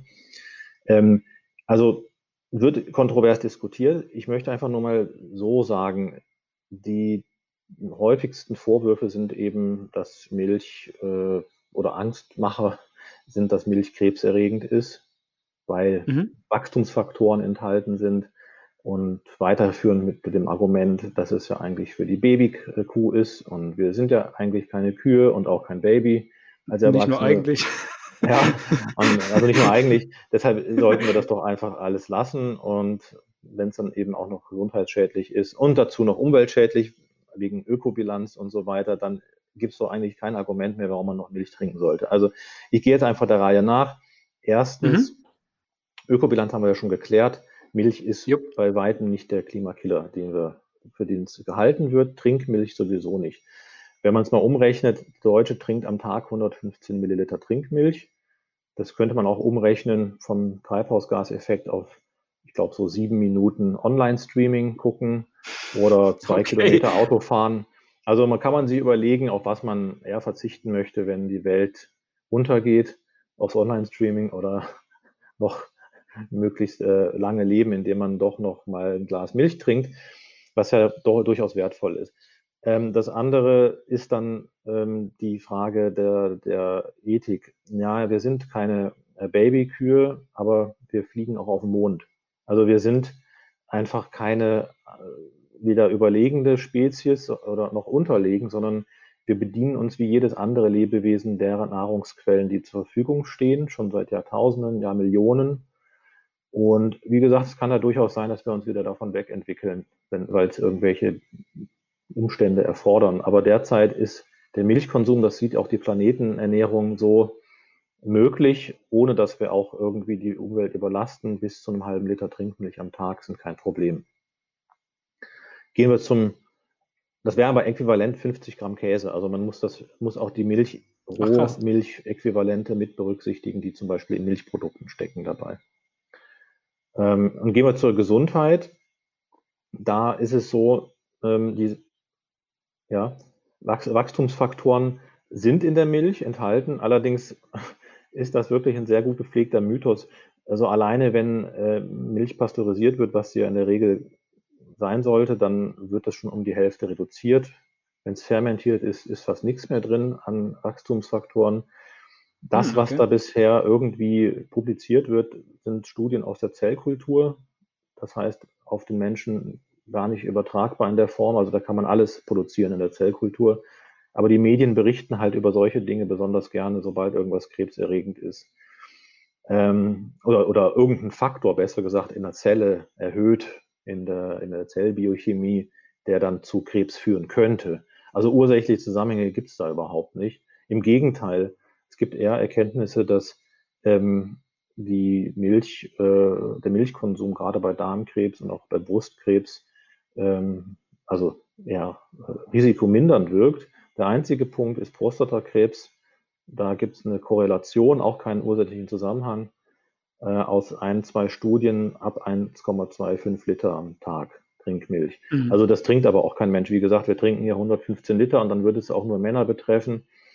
Ich würde einfach mal sagen, ein Glas Milch oder zwei, da braucht sich wirklich niemand Sorgen machen. Auch bei anderen Erkrankungen, die da postuliert werden, mit Säureüberschuss im Körper. Also Säurebasernährung ist sowieso ein esoterisch, spirituell und pseudowissenschaftlich ähm, verkauftes, gut verkauftes Konzept. Also jeder, der nicht nierenkrank ist, dafür wurde die eigentlich mal entwickelt, da ist es sinnvoll, wer eben Säure nicht effektiv aus dem Körper ausscheiden kann, der braucht Säurebasernährung. Äh, alle anderen, die gesund sind, und das ist, wenn man das nicht wäre, würde man das merken, da kann man eine Warnung geben, also da würde man auf der Intensivstation liegen. Ja, der braucht ja. sich keine, auch keine Sorgen in, wegen Übersäuerung und solchen Themen machen. ja, bei, bei Gicht ist das, glaube ich, ein Thema. Ne? Äh, da, auch da ist Milch kein Problem. Äh, also ja. Übersäuerung äh, ist bei, bei Säurebaseernährung das eine. Bei Gicht besteht das Risiko nur in der überschüssigen Harnsäure. Das ist mhm. nochmal was anderes. Das hat dann vor allem mit den Purinen in der Nahrung zu tun. Die kommen aber auch nicht nur in tierischen Lebensmitteln, also vor allem auch da in Fleisch und so weiter vor, deshalb heißt es dann immer fleischarm, aber die kommen auch in Hülsenfrüchten vor. Also Erdnüsse ja, ja. sind ein Purinkiller. Ja, und meine Erdnussbutter, ich habe äh, selber immer einen Harnsäurespiegel an der Grenze, genetisch bedingt. Ich hatte noch nie einen Harnsäure, also einen Gichtanfall, obwohl ich wirklich, äh, wie gesagt, phasenweise pro Woche ein, zwei Gläser Erdnussbutter leere. Und ähm, ich kann also nur sagen, man muss selber den eigenen Körper kennen, checkt eure Blutwerte und dann findet man schon raus, was man verträgt oder nicht und wo ein Defizit ist oder auch nicht. Ja. ja. Also da können wir eine Warnung geben. Milch ist mhm. definitiv mhm. äh, ein nützliches Lebensmittel, in Maßen genossen für alle Altersklassen. Der einzige Grund, es nicht zu trinken, ist, wie gesagt, man hat ein ethisches Problem damit ja. oder man ist Laktose intolerant im Extremfall, aber dann kann man immer noch Käse und Joghurt essen in vielen Fällen. Oder in der Schwangerschaft Rohmilchprodukte meiden und natürlich, wenn man eine Milcheiweißallergie hat. Aber ansonsten gibt es keinen Grund, der dagegen spricht. Mhm. Super. Und Kaffee? Kaffee, Kaffee habe ich selbst, Mag ich sehr gerne persönlich. ja, ja, ich selber nie getrunken, bis ich meine Frau kennengelernt habe. Also du siehst schon, da ist sehr viel, haben wir da im Team entwickelt, unter anderem einen Kaffeekonsum gesteigert. Und äh, da habe ich dann tatsächlich in Rio den ersten Kaffee getrunken. Während meiner Doktorarbeit über Kaffee habe ich nie Kaffee getrunken. Außer mal einen Schluck, um, um zu testen, ob der irgendwie warm ist, so ungefähr, wie warm der ist.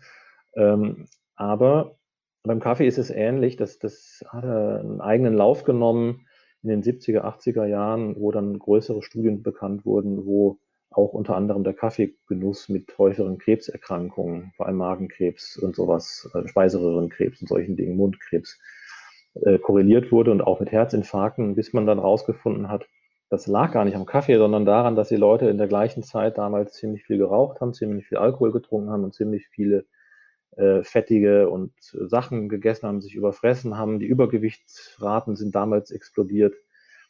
Und dann hat man das alles mal schön durchgerechnet und heute weiß man also, Kaffee ist weder jetzt irgendwie der Heilsbringer, aber er ist definitiv nicht gesundheitsschädlich, sondern wenn überhaupt man von einem Effekt sprechen kann, dann ist er auf breiter Linie positiv. Also weniger Okay. Krebserkrankungen, vor allem Mhm. Leberkrebs, Leberkarzinom, aber auch Darmkrebs. Äh, Leukämie tritt seltener auf bei Kaffeetrinkern. Ähm, dann deutlich weniger insgesamt Lebererkrankungen, auch was Mhm. nicht alkoholische Fettleber betrifft, was ja häufig auch mit, heutzutage mit Überernährung zu tun hat.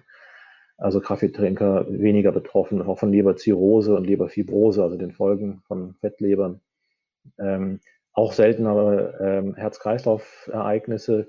Interessant ist auch, dass Kaffeetrinker seltener sterben nach dem Herzinfarkt. Also wenn man einen hatte, äh, man hat ihn zwar, aber da haben 50 Prozent reduziertes Risiko daran auch zu sterben. Okay. Beides wäre natürlich besser zu vermeiden, aber zumindest hat man da eine gewisse Überlebenschance erhöht. Ähm, und ganz spannend ist auch der Einfluss auf neurodegenerative Erkrankungen, also Alzheimer, Demenz, Parkinson. Da ist Kaffee auch ähm, in hohem Maße scheinbar durch das Koffein schützend. Und ganz wichtig ist aber, dass ähm, natürlich jeder Kaffeetrinker auch daran erkranken kann. Es geht ja immer nur um ein Grundrisiko, das reduziert Mhm, wird. Das klar, ja. ähm, aber ähm, dass eben die, dieser Effekt schon ab der ersten Tasse eintritt. Also man kann wirklich bis zur fünften Tasse das steigern. Und dann sind wir aber auch wieder bei der Ökobilanz, weil Kaffee hat nicht die beste Ökobilanz, muss man leider sagen. Und Wächst nicht hier auf der Heide. wächst nicht auf der Heide, ist wasserintensiv, kostet, also produziert auch CO2-Emissionen über die gesamte Wertschöpfungskette, Rösten und so weiter, ist energieintensiv. Ähm, deshalb kann man aber auch allen Menschen sagen, die jetzt meinen, mit Hafermilch im Kaffee würden sie irgendwie das Klima retten und die Umwelt, die sollten dann lieber Tee trinken. Allen anderen empfehle ich eben, ähm, eine, ein, zwei Tässchen Kaffee am Tag sind, wie gesagt, die Menge macht, sind kein Problem. Und ein Schuss Milch da drin von der Kuh ist auch kein Problem. Wenn es besser mit Hafermilch schmeckt, gerne, aber das Klima retten kann man damit nicht. Ja, ja, weil der Kaffee selbst das Klima Genau. offenbar mehr beeinflusst als, als die Milch. Aber das ähm, äh, mit der Menge, was du gerade angesprochen hast, ist ja auch eine Frage der, der Frequenz vor allem. Ne? Also es, es geht ja darum, sich nicht so viel auf einmal reinzudonnern, weil im Endeffekt Koffein ist ja sogar ein körpereigener Stoff. Der, also wir haben ja eigentlich dauerhaft einen gewissen Koffeinspiegel im Körper, wenn ich das richtig im Kopf habe. Äh, nee, Und das, das Nee, hast du wir falsch im Kopf. das Also habe wir ich falsch im Kopf. Ja, wir haben, also es sei denn, du hast eine Koffeininfusion gelegt, aber ähm. Koffein ist, es gibt ähnlich, äh, ähnliche äh, biochemisch ähm, strukturierte Substanzen im, im Körper, die äh, sind in unserer DNA sozusagen, enthalten diese Purinstrukturen. Ähm, aber das Koffein ist halt nur in Pflanzen enthalten und Okay. Kann uns zu einer gewissen, zum gewissen Maß dann ähm, stimulieren, wird dann ausgeschieden, je nachdem, wie schnell man das verstoffwechselt. Aber ähm, das ist dann auch irgendwann Anpassungseffekt vorhanden. Gerade bei Sportlern ist immer die Sache, kann ich dadurch meine Leistung steigern? Da muss man sagen, also lohnt sich als Sportler, Sportler eher abstinent zu leben vom Kaffee und dann nur gezielt vor den Events äh, gezielt Kaffee zu trinken oder Koffein zuzuführen. Wobei interessant ist halt auch bei allen Gesundheitseffekten, dass Kaffee als Gesamtgetränk immer wirksamer ist als nur einzelne Substanzen isoliert alleine. Ja. Das kennen wir auch von anderen äh, Lebensmitteln. Also es wird ja immer versucht, aus Wein zum Beispiel oder aus Weintrauben dieses Resveratrol zu isolieren, um dann ja, ja. irgendwelche Effekte zu generieren, die längst, wo man weiß, das funktioniert gar nicht beim Menschen so, aber eine Traube ist halt besser als das reine Produkt, auch da wieder. Okay. Aber das ist, auch, das ist auch interessant. Also das heißt, äh, die, die Menschen, die dann sagen, okay, ich will meine Leistung steigen, ich prügel mir jetzt irgendwelche Koffeintabletten rein, ähm, können davon ausgehen, dass das nicht das gleiche ist, wie Kaffee zu trinken. Genau. Vor allem auch bei der, ähm, bei der äh, Gesamtwirkung, wie gesagt, auf diese Gesundheitswirkung. Beim Koffein jetzt für die Leistungssteigerung würde ich sogar sagen, da könnte eine isolierte Zuführung tatsächlich einen Effekt haben. Man sagt ja so zwei bis äh, oder drei bis sechs äh, äh Milligramm pro Kilogramm Körpergewicht können es sein. Mhm. Das ist allerdings dann auch wirklich eine hohe Dosis. Ähm, die kann man aber auch theoretisch mit, mit äh, zwei Tassen Kaffee zuführen. Kann, muss man halt mal austesten, sowohl im Ausdauer- als auch Kraftsportbereich weiß man, dass es sich auswirken kann. Und wenn man dafür, wenn es bei einem selbst dann wirkt und was bringt, Jetzt bin ich halt kein Leistungssportler mehr, deshalb brauche ich das nicht, darauf nicht achten. Und auch im Fitness fürs Krafttraining brauche ich das nicht. Aber äh, hätte ich es früher gewusst, zur Leistungssportzeit hätte ich es vielleicht angewendet. Ja, also ich, ich mache das gerne mal, so einen doppelten Espresso vom Training, finde ich schon ganz gut. Ähm, aber äh, wie sieht das mit, äh, letzte Frage von meiner Seite aus, wie sieht das aus mit den gesundheitswirksamen Effekten von Kaffee, wenn man jetzt quasi Koffein nicht so gut verträgt, der Herzrasen kriegt und so, entkoffinierter Kaffee auch gut oder ist das eher so ein hm, also besser entkoffinierter als keiner, ähm, Okay. weil vor allem in der ähm, äh, im Kaffeegetränk sind äh, zwei Substanzgruppen, die sozusagen auch für viele dieser anderen Effekte zuständig sind, die nicht das neuronale System betreffen. Da ist es wichtig, dass Koffein Kaffee ist. Aber bei den anderen Sachen, Krebs, äh, auch bei neurodegenerativen Erkrankungen, aber eben da kommt das Koffein dazu, aber auch bei Herz-Kreislauf, bei Diabetes und so weiter, da geht man davon aus, dass eben diese antioxidativ wirksamen Bestandteile den aus, äh, Ausschlag geben. Und das sind eben sogenannte Chlorogensäuren. Das sind bestimmte Säuren, die oxidativ wirksam sind, aber zum großen Teil auch die sogenannten Melanoidine. Okay. Das äh, ist die Substanzgruppe, die mengenmäßig tatsächlich etwa ein Viertel der enthaltenen gelösten Stoffe ausmachen im Kaffee. Und das ist nichts anderes als die schwarze Farbe im Kaffee. Also diese während des Röstprozesses entstehenden Farbpigmente. Deshalb auch Melanoidin, mhm. also schwarz. Ähm, und die sind hoch antioxidativ wirksam. Und die gibt es auch sonst in keinem Lebensmittel, weil die entstehen nur durch diese einzigartige Kombination von Eiweiß, ein bisschen Eiweiß und Kohlenhydrate in der Kaffeebohne während des Röstens. Und die kann man sich immer zuführen, auch mit der koffeinfreien Kaffeegetränk. Und ich empfehle immer eher, statt da ähm, koffeinfrei direkt zu nehmen, äh, empfehle ich eher, es mal mit dem Lungo zu probieren oder eben mhm. einfach, wenn ich Kaffeefilter mache, dann äh, zu sagen, okay, nichts anderes als beim Espresso mit dem Lungo, äh, dann gieße ich mal ein bisschen heißes Wasser rein. Ich fange mhm. mal mit der Doppeldosis an. Also ich verwende doppelt so viel heißes Wasser wie sonst oder gieße noch was Wasser dazu und guck mal dann, bis zu welchem Verdünnungsgrad wann fängt es wieder an, irgendwie, dass ich spüre, dass ich Herzrasen kriege. Aber solange ich quasi diese Verdünnungsstufen irgendwie durchprobiere und für mich eine, eine verträgliche Dosis finde, dann lieber mit Koffein. Okay. Okay, gut. Cool. Ja, weil das Koffein selbst auch noch produktive Wirkung hat, ne, sagtest du. Ja, ja genau. Wahnsinn. Okay, aber sehr cooler Tipp, weil ähm, das, das äh, ich, würde ich dann auch mal so weitergeben. Äh, und danke auch für die Korrektur. Äh, da habe ich mich äh, ein wenig falsch hier informiert im Vorfeld. Ähm, ja, cool. Ähm, wenn du Lust hast, dann, dann würde ich, würd ich dir noch mal, würde ich dich noch ganz kurz darum bitten, du rezensierst ja viele Bücher, noch mhm. einmal ähm, vielleicht noch mal zu sagen, welche, welche Bücher, ich habe da ein bisschen was gelesen, welches, welche vielleicht nicht so gut sind. Ähm, da auch noch mal einen kurzen Tipp rauszuhauen und dann Dann können wir hier die Gardinen wieder zumachen. Ja, gut, du spielst jetzt wahrscheinlich auf den Ernährungskompass an, ähm, von dem du die Rezension von mir gelesen hast oder auch andere, weil ich re rezensiere immer ehrlich und äh, fachlich mehr oder weniger und habe mir irgendwann angewohnt, bei Amazon nicht nur eine Zeile äh, hinter, zu hinterlassen, Das habe ich eh noch nie gemacht, sondern wirklich ausführlich auch mit Seitenangabe zu sagen, da kann irgendwie was nicht stimmen. Und da gibt es leider so eine Grundregel, die man in Deutschland leider feststellen kann. Das meiste, was auf einer Bestsellerliste landet oder auch bei Amazon gekauft wird wie Hölle, ist leider fachlich nicht unbedingt korrekt. Ähm, Aber es triggert die Emotionen. Ja, genau, was, was halt triggert, das ist leider dann das, was auch sich gut ähm, natürlich am Ende verkauft. Das funktioniert am besten, indem man den Leuten verspricht, wie sie schlauer, schöner, intelligenter oder äh, schlanker werden. Ähm, und inzwischen natürlich auch älter, deshalb habe ich auch ein Buch drüber geschrieben, des gesunden Alterns.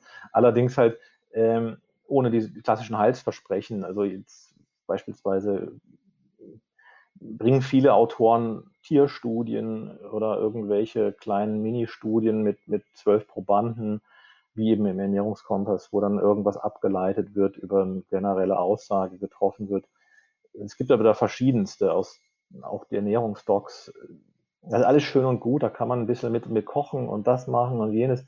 Aber da wird natürlich mit, gerade mit Darmbakterien und Mikrobiom, da wird immer ein riesen Popanz aufgebaut und wir sind noch längst nicht so weit, dieses, diese Interaktion zwischen Darmbakterien und, und ähm, Körper so zu charakterisieren, dass man jetzt zum Beispiel eine Darmdiät empfehlen könnte. Ja. Mhm. Oder auch Spermidin als altersfördernde Substanz wurde jetzt in letzter Zeit immer wieder propagiert. Auch äh, da kann man sagen, dass das, dass das gegen Demenz hilft, hat niemand bis heute gezeigt. Das gleiche gilt auch für Fasten, ja, zum Beispiel mit Ernährung heilen, Professor Michalsen, aber auch was Kasten Ernährungskompass, äh, Dr. mitgebracht. Das sind so äh, einschlägige Bücher, die halt immer empfehlen zu fasten, ob nun 16 zu 2 oder äh, zu 8 oder, oder 5 zu 2 oder was auch immer. Bis heute gibt es natürlich gar kein Anzeichen dafür, dass jemand damit sein Leben verlängern konnte. Ja. Mhm. Äh, nur weil das mal irgendwo in einem Zellversuch mit, mit, mit diesem, oder gab es auch einen Nobelpreis für, für die Autophagie, dass das eben bei Nahrungskarenz auftritt und bei manchen Tierorganismen. Für den, um das bei Menschen zu zeigen, müsste man über, äh, sagen wir mal, mindestens 20 Generationen lebenslang gucken, ob da irgendjemand länger gelebt hat, nur weil er fastet. Und ich kann eins sagen, also solche Nationen, die halt religiös geprägt sind mit langen Fastenzeiten, wie eben muslimische Länder oder auch manche katholische Länder noch wie Polen oder so, da gibt es überhaupt keinen Einfluss, dass da irgendwie Fasten deren Leben verlängert hätte. Also im Gegenteil, die leben teilweise viel kürzer, weil sie zu, gar nicht genug zu essen haben oder unter schlechtesten Bedingungen da teilweise leben. Das ist also wirklich ein Trend, der höchst kritisch zu bewerten ist. Nicht jetzt unbedingt das Heilfasten an sich, ja, was ja, ja, ja. in Kliniken auch manchmal angeboten wird. Das kann tatsächlich bei bestimmten Erkrankungen wirken, aber so jetzt, dass ja jeder anfängt zu fasten und dann macht Eckhard von Hirschhausen das noch und irgendwer, äh, also völliger Mumpitz, das so breit irgendwie anzupreisen. Und das Gleiche trifft auch auf Low Carb zu und auf, auf diese ganzen Konzepte, die einfach äh, auch versuchen dann mit, mit diesen bekannten Blue Zones, diese Regionen auf der Erde, wo viele Hundertjährige leben, also in einer hohen Dichte, das sind auch Völker wie in Okinawa zum Beispiel, wo wir auch extra zur Recherche waren, diese Hundertjährigen, die heute ja oder auch jetzt vor ein paar Jahren noch ähm, eben 100 geworden sind und älter, die, die Menschen kommen aus einer ganz anderen Zeit. Die haben noch teilweise Körpergrößen auf Okinawa, diese 100-Jährigen, die sind gerade mal 1,47 oder 1,37 bei den Frauen groß. Das ist Minderwuchs. Wahnsinn, oh, krass. Die sind, die werden so alt, weil sie sich da irgendwie, das scheinen die robustesten Menschen zu sein, die es wahrscheinlich auf der Insel jemals gab, die den Krieg überlebt haben, die danach äh, irgendwie sich was aufgebaut haben mit Landwirtschaft, das ist nicht der Normalmensch, der Normaltyp. Mhm. Und das, das auf Deutschland zu übertragen oder auch da, aber wie die auf Sardinien leben, ist eine andere Blue Zone, oder in, in diesen Adventistengemeinden, das ist sowas von unwissenschaftlich, wird aber durch die Bank gemacht, weil es eine schöne Story ist. Ja, klar, auf jeden Fall. Und äh, das ich merke, was sich am meisten aufregt bei Büchern ist, wenn einfach falsche Versprechungen gemacht werden. Also ich, ich sehe das so, du sagst jetzt nicht, Fasten oder Intervallfasten ist grundsätzlich Mist, aber du sagst, was da an Versprechungen gemacht wird, das ist einfach Käse. Du kannst nicht davon ausgehen, ich fange jetzt an mit Intervallfasten und plötzlich bin ich, bin ich gesund und lebe extrem lange oder ich ernähre mich wie die Leute in Okinawa und plötzlich ist alles gut, weil dafür ist das Thema auch einfach viel zu komplex und einen so einen kleinen Schritt zu machen, das bringt dann in der Regel nicht, nicht weiter. Also wer es gerne macht, ne, trotzdem gerne machen, aber Genau, man wird damit aber nicht grundsätzlich also manche Leute, das ist wie mit mit dem, äh, Aufräumen zu Hause. Manche Leute bringen mit einer neuen Ernährung auch ihr Leben in Ordnung, also, weil sie plötzlich ein anderes Bewusstsein haben. Manche Leute entwickeln tatsächlich das erste Mal ein Bewusstsein, wenn sie ihre Ernährung umstellen äh, umstellen für ihren gesamten Lebensstil. Und das kann dann grundsätzlich Auswirkungen haben. Aber wie wie du ja schon vorhin richtig gesagt hast, die sozioökonomischen, äh, Bedingungen, die sind grundsätzlich so, sowas von wichtig. Ein Gesundheitssystem, Sozialsystem, gesellschaftliche Rahmen, der einfach einen auch sich entwickeln lässt. Und da ist dann die Ernährung auch noch ein wichtiger Faktor. Der ist aber nicht so groß, dass ich jetzt damit sozusagen alle Probleme löse der modernen Zivilisation. das ist ein schönes Schlusswort. Das ist ein schönes Schlusswort. Ein bisschen unaufgeregter mal an die ganze Thematik rangehen, mal ein bisschen mehr, bisschen mehr mit gesundem Menschenverstand einfach dann, dann haben wir doch eine schöne Sache hier erreicht. Optimal. Ich danke dir für dein wahnsinnig äh, großes Fachwissen. Also äh, viel, viel, viel mitgenommen habe ich äh, aus deinen Aussagen hier. Das auch, wir haben auch mega lange gequatscht, aber es war auch sehr, sehr interessant. Vielen Dank dafür. Ähm, und dann gönne ich dir jetzt mal deinen schönen Abend und fessel dich hier länger an, an Rechner. Danke dir, Malte. Ich danke dir. Ciao, ciao. Ciao. Ja, ihr Lieben, ihr merkt, man lernt nie aus. Auch ich lerne nicht aus. Ähm, der Dr. Malte Rubach hat mich hier freundlicherweise auf ein paar meiner eigenen Denkfehler aufmerksam gemacht. Und das ist doch total cool. Man muss immer offen bleiben, man muss immer schauen, dass man seine eigenen Überzeugungen und Dinge, die man zu wissen glaubt, immer wieder hinterfragt und mal schaut, wie es denn eigentlich wirklich aussieht. Und dafür ist der Mann einfach wie gemacht. Er beschäftigt sich ja, wie gesagt, viel mit Mythen rund um das Thema Ernährung. Also schaut doch mal auf seine Seite mrexpert.de. Ihr findet die Sachen natürlich auch in den Shownotes, auch die Links zu seinen Büchern, die auf jeden Fall lesenswert sind. Und ja, schaut euch das gerne mal an. Wenn euch dieser Podcast gefallen hat, dann gebt mir gerne eine gute Bewertung, einen Daumen hoch und äh, ihr könnt natürlich auch wie immer Kommentare schicken an podcast.abfit.de oder auch Ideen, wen ihr gerne mal im Podcast zu Gast haben wollen würdet. Und natürlich könnt ihr uns auch auf Social Media folgen und zwar bei Instagram abfit.de oder auch wenn ihr bereits Abfit-Kunden seid, dann könnt ihr euch in der Abfit Facebook-Gruppe gegenseitig supporten bei eurem aktuellen Ernährungsprojekt und euch da ein bisschen Motivation rüberschicken. Damit freue ich mich schon wieder auf die nächste Folge vom Podcast und sage euch mal bis zur nächsten Woche. Ciao, ciao.